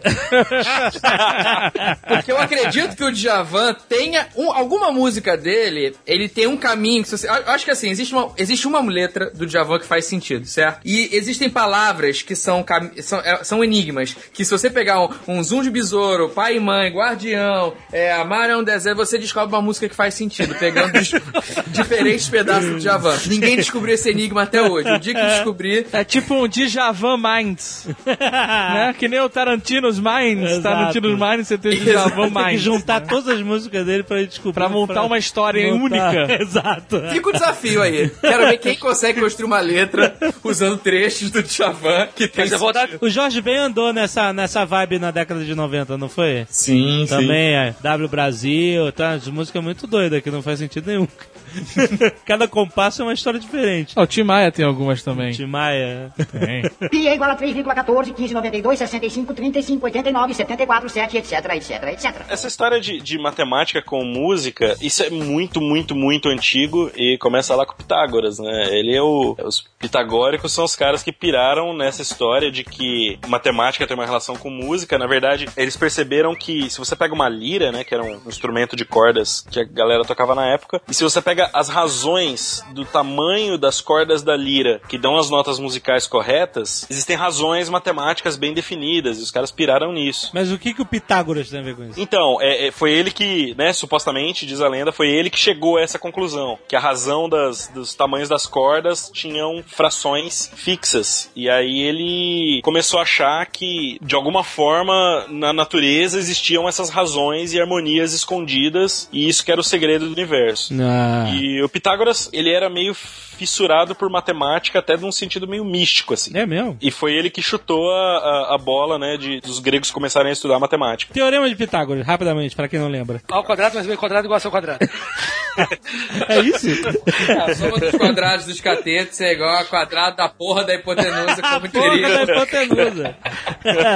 E aliás, me ele- incomoda muito isso, porque. Porque ele fala o quadrado. Ele fala errado! Ele fala errado? Ele fala errado, me incomoda Por quê? Ele fala, a soma dos quadrados dos quadrados é igual a porra da Porra da hipotenusa. hipotenusa. É a porra do Porra da quadrado da hipotenusa. É, ou então que a raiz da soma dos quadrados é igual a É porra da igual a hipotenusa. Não, peraí, olha só. Isso você tá falando no triângulo reto, certo? Ou não? Triângulo retângulo. É triângulo retângulo. Isso. O triângulo retângulo, certo? É ali que você aplica Pitágoras, certo? Os catetos são as, as, as linhas com ângulo reto e a hipotenusa é a diagonal, certo? Os quadrados dos catetos, A ao quadrado e B ao quadrado, somados Ao É igual ao quadrado da hipotenusa. igual ao quadrado. Por que, que tem que ter o quadrado dos, do- dos, dos três? Não pode ser A mais B igual a C? Não. Não. Por que, que é o quadrado? Que um vezes o outro. Ah, bom, é. O quadrado não é simplesmente um. Bom, é isso. A vezes A mais B vezes B é igual a C vezes C, é isso. E tipo assim, ele que inventou essa porra. Ele falou assim: olha, gente, aí é, é uma verdade. Não, não. É- Por que que estão achando de Teorema de Pitágoras? Ele descobriu, vamos dizer assim. O Teorema de Pitágoras, ele, ele, ele é meio que bem mais fundamental do que o só o triângulo retângulo. Ele diz um pouco pra gente como é que a gente mede é, é, as coisas. Aham. Imagina que você tem um- uma estrada da cidade A até a cidade B. A estrada não é reta, tá? A estrada é curva, tem, tem que contornar uma colina, tem que fazer um monte de curva pra poder chegar na outra cidade. E você quer saber o tamanho dessa estrada? Quantos quilômetros tem da cidade A até a cidade B? Uma forma de você fazer isso é você dividir essa estrada em um monte de triângulos retângulos e medir. Porque você não consegue medir uma curva, né? Sua, sua fita métrica não faz curva. Isso. É, você não consegue. Então, uma- Ah. uma forma de você fazer é dividir a sua estrada em um monte de triângulos retângulos e ir Certo. aproximando o tamanho dessa estrada pelo tamanho das hipotenusas desses triângulos. Entendi. Interessante. E os catetos você consegue medir, certo? Os catetos Sim. você consegue medir com a sua fita métrica que é retinha. Sim, sim. Se Olha você aí. for fazendo triângulos cada vez menores, aproximando cada vez mais o tamanho dessa estrada, Você vai conseguir fazer o desenho da estrada. é,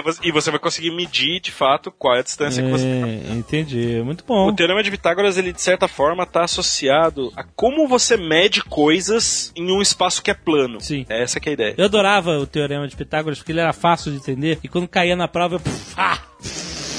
Olha aí. Eu, que, cara, cara, cara que eu saiba hipotenusa, vai tomar no cu, cara. Isso é ridículo. E eu sabia resolver fácil, adorava isso. Não, e a coisa legal é que se mostra como a matemática, o foco dela mudou ao longo dos anos. Na época dos gregos, ali eles estavam interessados em resolver um problema de medição de terrenos, de coisas realmente do dia a dia. E ao longo do- dos séculos, isso foi cada vez se tornando uma coisa mais abstrata. E, e a física assumiu esse lado de cuidar das coisas do dia a dia. Aham. Então, isso é muito legal, que mostra realmente como a matemática que a gente fala hoje em dia não tem lufas a ver com o que os gregos pensavam. Eu acho muito escroto esse nome, hipotenusa, né? É.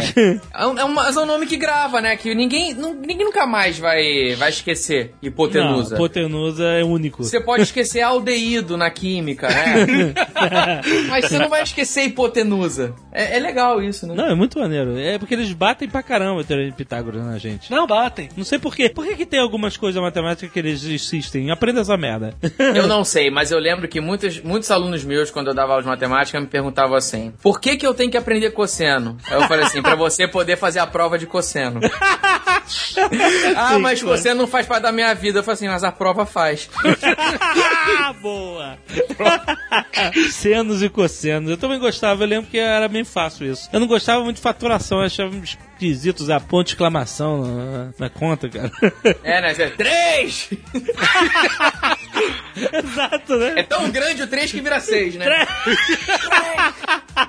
Pi é igual a 3,14, 15, 92, 65, 35, 89, 74, 7, etc, etc, etc. Números primos, Marcos Castro, vai. Ah, você quer que eu fale os números Quero, primos? vai. Um. Ah, tá bom, vamos lá. 1, 2, 3, 5, 7, é, 11, 13, 17, 19, 23, é, 29, 31 e 30, Isais e 37, 39, 41, 43, 47, 53, 59, 61. Pi. Ah, caralho.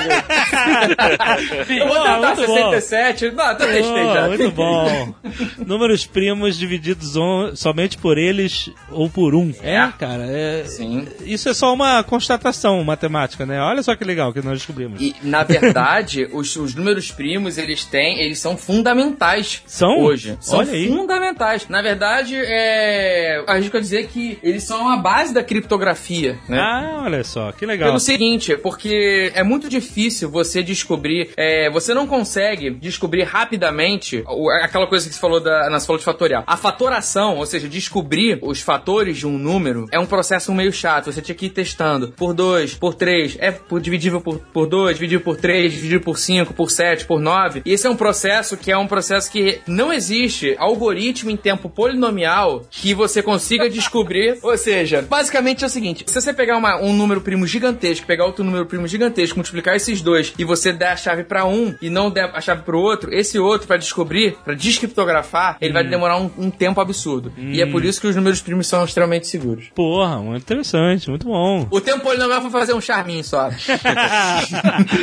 Essa parada do tempo polinomial, é, apesar de ter um, ser um charminho, é, é- é importante. Assim, a ideia é que, quanto maior os números primos que você multiplicou, o tempo que você leva pra calcular quais são eles, ele cresce exponencialmente com o tamanho do número. E aí, o que acontece é, tudo bem, ah, eu fiz um computador mais potente, mais foda, e agora eu consigo calcular. Beleza, eu uso um número com o dobro do tamanho e agora ficou impossível de novo, saca? E Entendi. o tempo sempre vai crescer exponencialmente, então não importa quão bons os seus computadores ficarem, eu sempre posso usar números com o dobro do tamanho e pronto, acabou. Por que a gente fala que isso é legal em criptografia? Eles falaram, descobrir que um número é primo é difícil para cacete. Um número alto, né? Principalmente, né? Quanto mais alto, mais difícil. Número alto. Só que se eu te dou os dois, então vamos falar que para você descobrir uma chave de um arquivo secreto, você precisa saber quais são os dois números que formam ele. Ele é uma multiplicação de dois números. Ah. Descobrir quais são esses dois números é difícil pra caramba. Se eu sei um deles ou se eu sei os dois, verificar que aquele número é a multiplicação desses dois é muito fácil. Hum. Então, é, essa diferença, ela fala o seguinte: eu sei que o número é esse. Eu te dou um número gigante. E você quer comprovar que eu sou dono daquele arquivo, eu te dou os dois números e você consegue descobrir que os meus dois números geram aquele lá. Hum. Então você consegue facilmente falar que você é dono de uma coisa ou não, entendeu? Sim, mas o que, tem a ver os primos? Porque se esses dois números são primos, se eu pego dois números primos grandes pra caramba e multiplico os dois, eu vou ter um número que não é primo estupidamente grande. Certo. Mas os, du- os únicos dois números que dividem eles são primos. Isso não, É, não é, torna é, mais fácil de descobrir se Não, você ó, for. saca só. Eu acho que faltou, faltou uma informação fundamental que é qualquer número pode ser decomposto como produto de números primos, tá? É, é, esse é o, é o teorema fundamental da teoria dos números, assim. E é por isso que os, que os números primos são tão importantes, porque qualquer número pode ser construído como um produto de números primos. Então, eu vou lá e pego dois números primos, multiplico eles, isso dá um certo número lá. A única forma de decompor esse número como um produto de dois números é essa. Ele não é o produto de nenhum outro par de números, tá? Então, eu te dou esse número e falo assim, ó, sempre que você encontrar... É, é, é, peraí, vamos, vamos dar um exemplo. 5 é o número primo, certo? 5 é o número primo, 7 é outro número primo. Então, peraí, 5 vezes 5 são dois números cinco, primos. 25. Dá 25, que não é um número primo. Não existe nenhuma fatoração de 25 em um produto de números primos diferente de 5 vezes 5. Ah, ok, nesse caso não. Não, nunca. É pra, nunca, vai Ah, existir. Nunca vai existir. Ah, É única. Então vamos lá. Aí eu fui lá, tem um papel na sua mão ali, com uma coisa que eu fiz, e tá escrito 25 nele. Certo. Certo? Aí eu falo pra você, ó, é, é, Alexandre, eu quero provar que esse papel é meu. Os dois números que produziram a assinatura desse papel são 5 e 5. Aham. Aí você vai lá, multiplica 5 por 5, dá 25, você fala, é realmente. Aham. Por que, que você sabe isso? Porque apesar de é, ser muito fácil multiplicar os dois números e testar que é 25, é muito difícil, entre aspas, descobrir que a fatoração do 25 é 5 vezes 5. No caso, o 25 é trivial, mas se esse número fosse um número gigante com Uhum. 50 casas decimais, Sim. seria praticamente impossível. é, É, porque você teria muitas possibilidades diferentes de chegar nele. Não, o tempo que levaria pra você calcular quais são os dois números que multiplicados dão aquele número grande seria impraticável em qualquer computador que a gente tenha. E a beleza dos números primos é tamanha que não tem uma regra, não existe uma equação para você determinar qual é o décimo segundo número primo. Você tem estimativas apenas. Você consegue estimar que o centésimo número, número primo com tantos por cento de confiabilidade está perto ali daquela da- de, de um número e outro. Tem fórmulas que aproximam, não tem como você dizer exatamente. Ah, o número, o, o milionésimo número primo é tal, sem você tabelá-lo. E é essa dificuldade, na verdade, essa impossibilidade de você criar uma regra matemática baseada em, em equações para dizer com precisão qual é esse número primo, uma tabela que gera todos os números primos, é que dá essa segurança. Entendi. Mas, assim, isso me parecia, assim, meio lógico, né? O computador vai saber calcular um milhão de números primos muito rápido, mas não é. Não. Não. N- é, não. A, gente, a gente já conhece, vamos dizer assim, todos os números primos até, sei lá, 10 casas decimais, 20 casas decimais, a gente já, já deve conhecer todos. Mas conforme vai crescendo mais do que isso, a gente começa a perder. Na verdade, tem aqui, acabei de ver aqui, que o maior número primo, numa matéria de fevereiro de 2013, ou seja, já deve ter, né, É, aumentado, mas o maior número primo já calculado tem 17 milhões de dígitos. Caralho. Caralho, ok. É, mas assim, provavelmente tem um número menor. Tem menores que É, é tem menores que a gente não conhece, que a gente não sabe que é primo, saca? Caraca, que É, bizarro. e, e não dá Não, pra e- saber onde eles estão, é isso que é foda. Sim. E essa loucura dos números primos é legal porque daí a gente entra numa outra área que os matemáticos piram, que são problemas que parecem que são óbvios e são praticamente impossíveis de se comprovar que são verdade. Se você falar pra uma, qualquer criança no, quando ele tá lá na, na quinta série, ah, o número primo é isso, você acha que é meio idiota aquilo lá, mas isso que eles falaram, descobrir qual que é o milésimo número primo é difícil. Então, existem vários problemas na matemática que aparentemente são muito simples e no É. final das contas são difíceis pra cacete. Esse é aquele primo lá de terceiro grau, quarto grau, que tu nem vê nunca, né? E nem sabe que esse cara é teu primo, né? Ou são aquelas primas que ficam lá na, na zona também. Nossa senhora. Essa foi. tá que pariu. Tem que dar uma, uma balanceada aí, cara. Tem que dar equilibrada. Mas apesar de piada de matemática, algumas funcionam. tipo o quê? Não, é, não, não, não tem nenhuma que funcione. Não, dá, não, não. Não dá, não dá. Por favor, faça piadas. Eu tentava usar piadas de matemática na, na faculdade, ou quando eu dava aula. Ah, era é? terrível, era terrível. Não, Tinha- fala, usa- fala uma, por Usa a clássica da exponencial, vai. a da Ah, não, mas da exponencial, essa, essa ainda requer uma. Essa requer conhecimento de cálculo. É uma piada que, pô, tem que ter um edital pra, pra entender a piada. Teve um moleque na minha sala que mandou uma piada genial na aula de, de geometria. Eu- o professor tava explicando de sacanagem um conceito muito básico como retas paralelas. Ele falou assim: por exemplo, quando você está deitado em cima da sua namorada, vocês formam duas retas paralelas, ó, amigo nosso, e uma perpendicular. Aí, caralho, cara, to- o professor achou genial, aplaudiu, cara, todo mundo riu meia hora dessa merda. Caraca, que série era essa? Sei lá, segundo grau. Foi, foi engraçado a piada, foi inteligente, cara. Não, foi boa. Mas, impressionante é vocês entenderem. Não, todo mundo entendeu, pô. Tem aquela aqui que o matemático falou pro índio: É. 8pi. Nossa senhora, cara. Que merda. Não, tem, tem, é muito ruim. Não, tem. Tem umas. Fala, pô. É muito ruim, deixa eu, deixa eu ver se ele. Não, uma coisa que eu ajudava a ensinar as pessoas no- na hora dos conjuntos numéricos é que os naturais é pela letra N, representado pelo N, tem os reais, que é representado pela, pela R, né? Complexos pelo C e tal. E aí o pessoal perguntava assim: ah, e, e os inteiros? Por que quer dizer? Ah, porque são os números inteiros. Puta que pariu. Boa, boa, boa pra decorar. Deixa, vamos parar por aqui. Pi é igual a 3,14, 15, 92, 65, 35, 89, 74, 7, etc, etc, etc. Eu ficava muito intrigado com os números imaginários e que eu não entendia muito bem. Eu já chegava numa- no meu limite aí de, de abstrato, cara. Ah, Como é que dava um número imaginário? O que, que, que é o número imaginário, professor? O número imaginário é o número imaginário. Mas o que, que é? Qual é o número? Não, se, se tivesse um número, ele seria real. Não é, ele é imaginário. É isso mesmo, né? É, exatamente. E, é I, pronto. e aí, não, não, não- cara, isso não entrava na minha cabeça. Como que pode ser o resultado I? O que, que é a raiz quadrada de I? Porra Porra. nenhuma. Não, eu sei que não é porra I. nenhuma.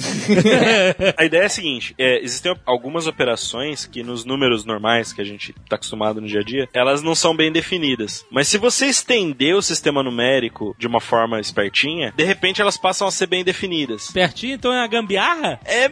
Mais não ou é- menos. Vamos dizer assim, pode ter começado como uma gambiarra, mas aí depois alguém descobriu, porra, tem uma estrutura interessante aqui. Então, o conjunto dos números complexos, né, que é é, são os números reais, mais esse número i, que é o imaginário, que é a raiz quadrada de menos um, tem certas operações que elas, você não consegue fazer elas só com reais. Por exemplo, a raiz quadrada de menos um. A raiz quadrada de menos um não dá nenhum número real conhecido. né? Ela aham. não, não resulta em nenhum número real conhecido. Então é I. Mas se você criar esse número i e adicionar ele no seu sistema numérico e criar esse conjunto chamado conjunto dos números complexos, aí a raiz quadrada ela é uma operação fechada, ou seja, a raiz quadrada de, de um número complexo sempre é um outro número complexo.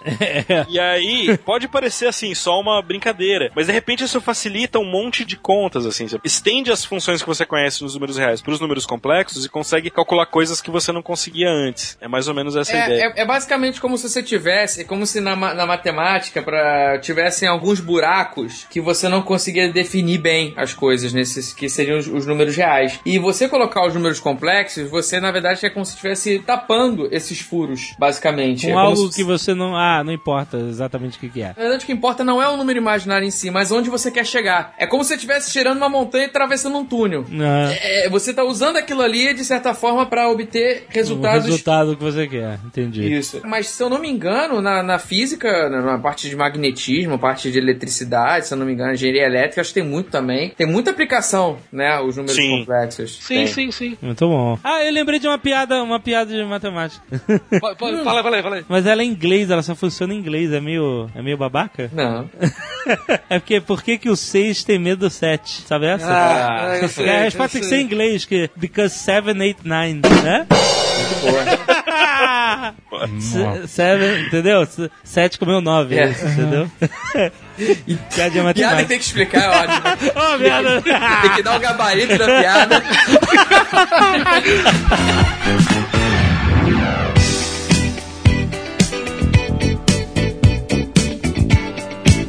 Um número que me, me atormentava no colégio era o pi. Eu não tinha que fazer cálculos envolvendo qualquer coisa redonda. Eu adorava coisas quadradas, entendeu? Coisas com, com ângulos retos. Quando você botava círculos, eu achava uma merda. Porque o pi é um númerozinho escroto. Aliás, vocês sabem o, qual é o número pi completo? 3.14, 15, 92, 65, 35, 89, 793. Caralho, não, tá de sacanagem. Completo, Não. não foi completo. Não, não, mas não, dois, pô, não, tá de três, Se a parabéns. gente fosse, se a gente fosse gra- gravar completo, ia demorar um... Porra, foi mais do que tava aqui na, na Wikipedia.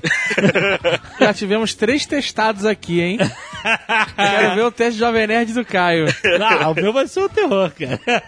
Cara, você sabe que eu, decorei isso absolutamente por acidente, cara. Por quê? Porque eu tava fazendo uma, uma planilha no Excel e eu não sabia que no Excel tinha porra do pi. E aí eu tive que digitar isso, sei lá, 18 vezes, assim, saca? E aí eu acabei decorando. Ah, Você precisava de tanta taça decimal, até décima casa decimal. Ah, não, isso aí é porque eu sou maluco. Eu fazia campeonato de decorar a casa decimal do Pi na faculdade. Ah. Não tinha mulher, cara. Então era isso. É, pois é. Era isso. Caraca, ou- era isso meinha, né? É, é claro que agora, ainda mais no Skype, que não tem, pô, onde todo mundo no computador, né? tipo, detém todo o conhecimento que ninguém tá me vendo. Mas eu juro que eu cheguei a decorar na faculdade o 3,14, 15, 9, 2, 65, 35, 89, 793, 2, 3, 8, 4, 62, 64, 3, 3, 8, 3, 2, 7, 9, 5, 0, 2, 8, 8. Eu ganhei decorando até aí. Mas, Olha aí. obviamente, não tem, isso, é, isso é história. Pra boi dormir não tem como provar. Mas sabe que pro físico teórico quanto que é pi, né? Quanto? Três. Certo. Por quê? Porque você mata todos os decimais, é isso? Ah, não precisa mais Três não. e pronto. Ah, Três, tá, tá, tá Na física, quando você vai fazer aqueles cálculos, você tem que desconsiderar tudo. Exato. Desconsidera a pressão do ar. desconsidera atrito, desconsidera- uma porrada de coisa. Então, Aí é fácil, pô. Se eles pudessem, eles botavam zero. É porque não Vocês sabem dá. quanto que é- Vocês sabem quanto que é pi pro engenheiro, né? Quanto? Bota 5 que aguenta.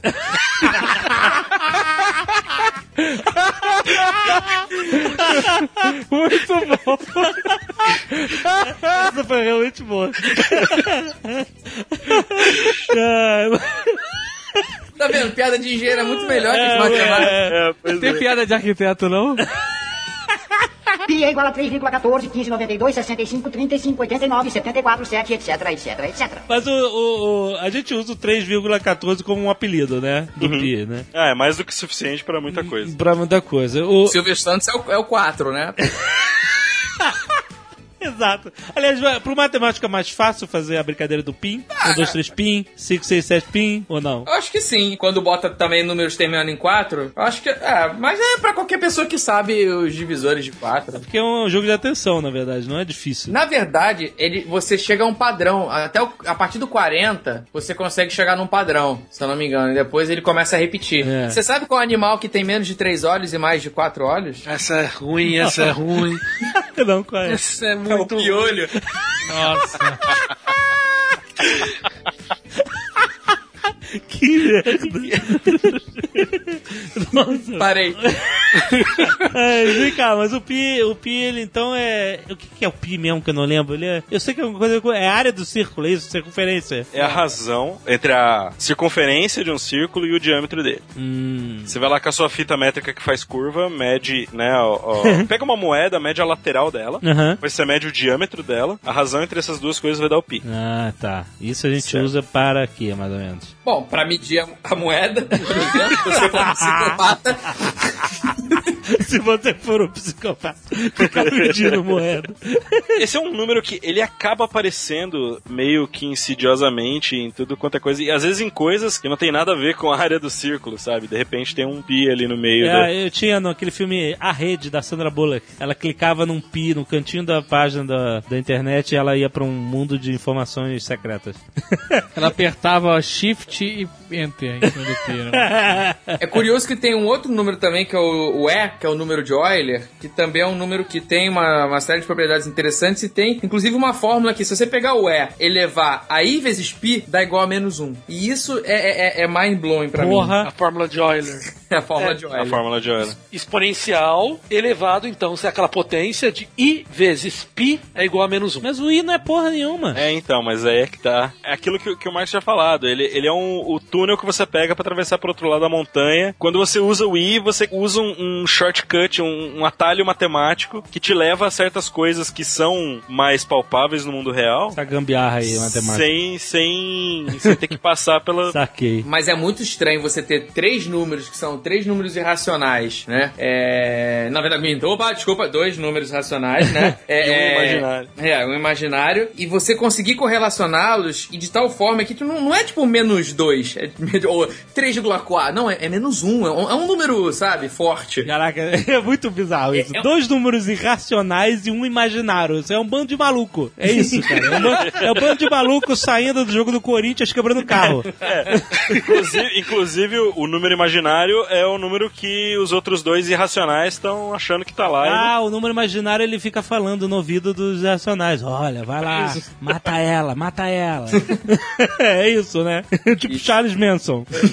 Pi é igual a 3,14, 15, 92, 65, 35, 89, 74, 7, etc, etc, etc. Eu não sei quem leu já o contato, Eu, óbvio. também. mas uma das coisas mais bonitas do final do, do livro, Aí vai dar o spoiler do livro Contato, então vocês já sabem, né? Ok. Né? É diferente do final do filme. Bem diferente. É mais maneiro. E no, no, no final, quando a, a- Esqueci o nome da menina. Ellie Arroway. A Arrow volta pra Terra, ela começa a, naquela busca de tentar provar que ela visitou o mundo alienígena. É, porque no, no filme ela volta e ela, e ela não tem como provar. E fica por isso mesmo. Tipo, ela fica sabendo a verdade dela. Mas no livro ela fica obcecada por isso. Querer provar que ela teve a experiência lá extraterrestre. Eu só não lembro como ela tem a ideia de começar a estudar o número pi. Aham. Realmente não lembro É, não, isso. não, não é, não é porque, tipo, ela, ela encontra aqueles arquitetos que constroem universos, né? Não é essa a ideia? E aí, se eles construíram o universo, né? Eles escolheram qual, digamos assim, qual é o valor do pi pra esse universo aqui. Não é essa a ideia? Não, esse negócio de arquiteto que constrói o universo é uma coisa bem. Ela mistura essa busca com Deus, porque esse- É. nesse livro tem toda uma discussão religiosa, religião ou ciência, entendeu? Ela namora um ex-padre e tal. Então ela. Ele junta as duas coisas no final, com ela descobrindo uma assinatura. Ele, fa, ele chama É. de assinatura do criador, alguma coisa assim, É. né? No Pi. Isso, é, no final ela descobre que, botando todos aqueles algoritmos do Pi, lá na porrilhésima casa decimal, ela começa a descobrir uma, uma mensagem escondida É, lá. Ela descobre um círculo, na verdade.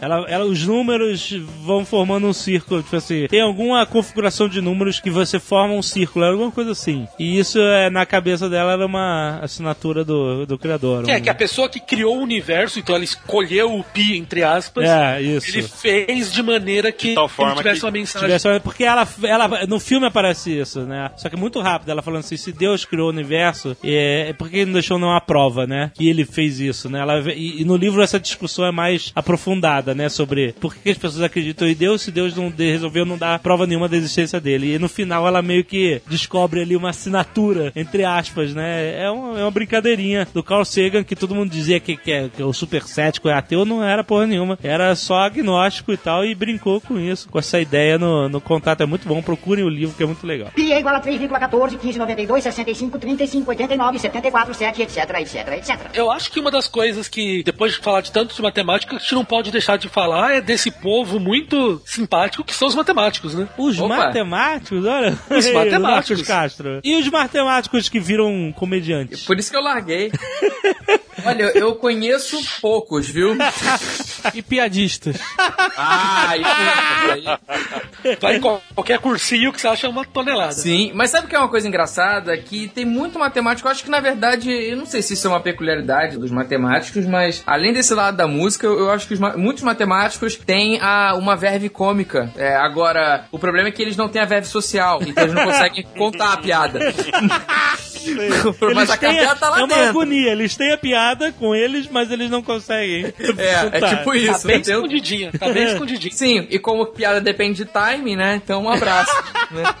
Exato, né, cara? Porque assim, quando eu comecei a fazer stand-up, eu, eu ainda tava concluindo o mestrado, né? E eu me lembro que durante a, a- o mestrado, eu conversando com muitos amigos, foi um dos momentos que eu mais criei, Aham. mais criei de piada, porque além deles, a- as indagações deles me, me ajudarem a, a criar piadas, e eles também muitas vezes é, davam um insight de alguma coisa, além disso, o próprio fato de estar estudando matemática deixava minha mente mais, mais agitada. Eu acho que eu ficava criando mais com isso. Mas e aí, fale dos matemáticos. Como você pode olhar pelos três convidados desse programa aqui, o pessoal que mexe com matemática não é uma pessoa muito normal. Sim. Sim, mas. Então, se, se a gente vai colecionando ao longo da vida a história de uns caras que são, assim, figuras atípicas. Tipo. Tem um cara muito famoso que é o Paul Erdos. Ele é um matemático, ele tá vivo ainda. Não morreu já o Erdos. Não, morreu, morreu, morreu. E o cara, a ideia dele era simples assim. Ele, ele é um dos matemáticos mais criativos do último século, mas ele trabalhava de uma maneira bastante diferente. Ele não tinha, ele não era professor de uma universidade, ele não tinha casa. Então o que ele fazia? Ele queria trabalhar com o Marcos, ele ligava pro Marcos, Marcos, tô indo aí pra tua casa, vou ficar seis semanas trabalhando com você aí. E chegava na casa dele e ficava lá. Ah. E ele viajava o mundo inteiro fazendo isso, levando a mãe dele junto. Uma mãe?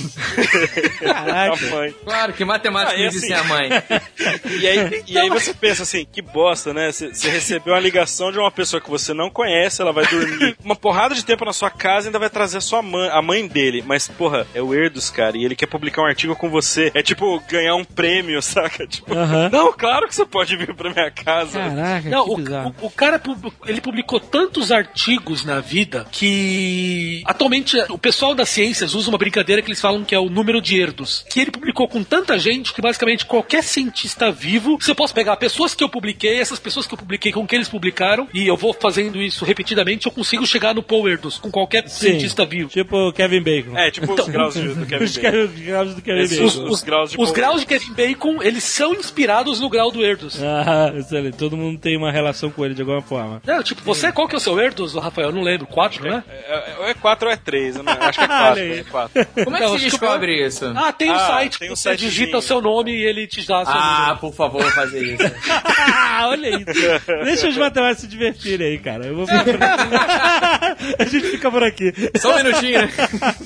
Não, cara, é, e, e quando esse cara teve um infarto, o médico falou: Bom, você tem que descansar aí por tanto tempo. E os caras contam que na frente do quarto do hospital dele tinha uma fila de matemáticos pra trabalhar com ele. Antes do cara morrer. Não, porque ele era tão louco que, tipo, saía um, ele já ia pro próximo, já começava a trabalhar com o próximo. Cara. Tipo, ele não conseguia descansar. Então imagina só os, Bizarro. os médicos. O número de Erdos e o número de Bacon, o, o número, o número do Kevin Bacon, né? É. Tem alguns personagens interessantes que tem um número de Erdos e um número de Bacon. São poucas as pessoas. São que poucas tanto pessoas. Tem, tanto publicaram com alguém, com alguém que publicou com Erdos, como contracenaram num filme com, né, com Bacon. Uma delas é o Winnie Cooper dos Anos Dourados. Coisas incríveis. Anos Incríveis, Anos Incríveis. Anos Dourados é aquela minissérie. A Winnie Cooper do... Ah, do- é, ela Anos virou Incríveis. matemática, Ela virou né? matemática, É. pode o Winnie Cooper, muito bom. Então ela tanto tem o número de Erdos quanto o número de Bacon. É uma das poucas pessoas vivas isso Olha, aí. ela publicou com Com Erdos. alguém que publicou. Não, não, publicou com alguém ah, com que alguém publicou. tá- e ela atuou com alguém que atuou com o Kevin É, Bacon. com, com o Bacon. É uma das poucas pessoas que tem os dois Os números. dois números, excelente. Então, um segundo número engraçado que o pessoal costuma catalogar também, que é o número de Erdos Bacon Sabá. Hã? Que é você publicou um artigo com alguém que publicou um artigo com Erdos, você atuou em um filme com alguém que atuou em um filme com Kevin Bacon, e você gravou uma música com alguém que gravou uma música com o Black Sabbath.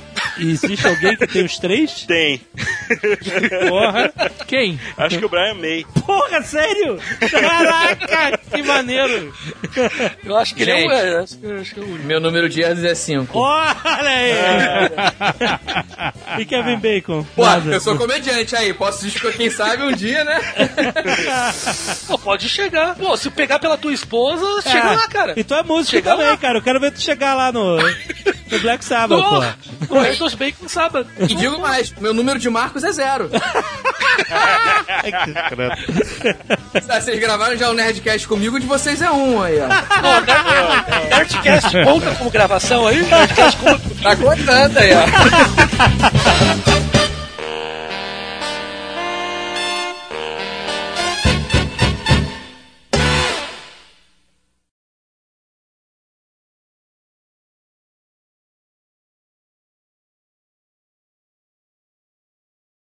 Eu de vez em quando eu tentava no Twitter fazer algumas piadas envolvendo matemática e atualidade, mas não ficava, não dava muito certo não. Teve uma vez que eu falei assim, pô, Bhaskara ninguém quer saber, né? Pô, se, mas se fosse BBB ao quadrado menos 4AC, eu já tava interessado. Caralho. ok. É a fórmula de Biaus, cara. Meu Deus. Este Nerdcast foi editado por Radiofobia, podcast e multimídia.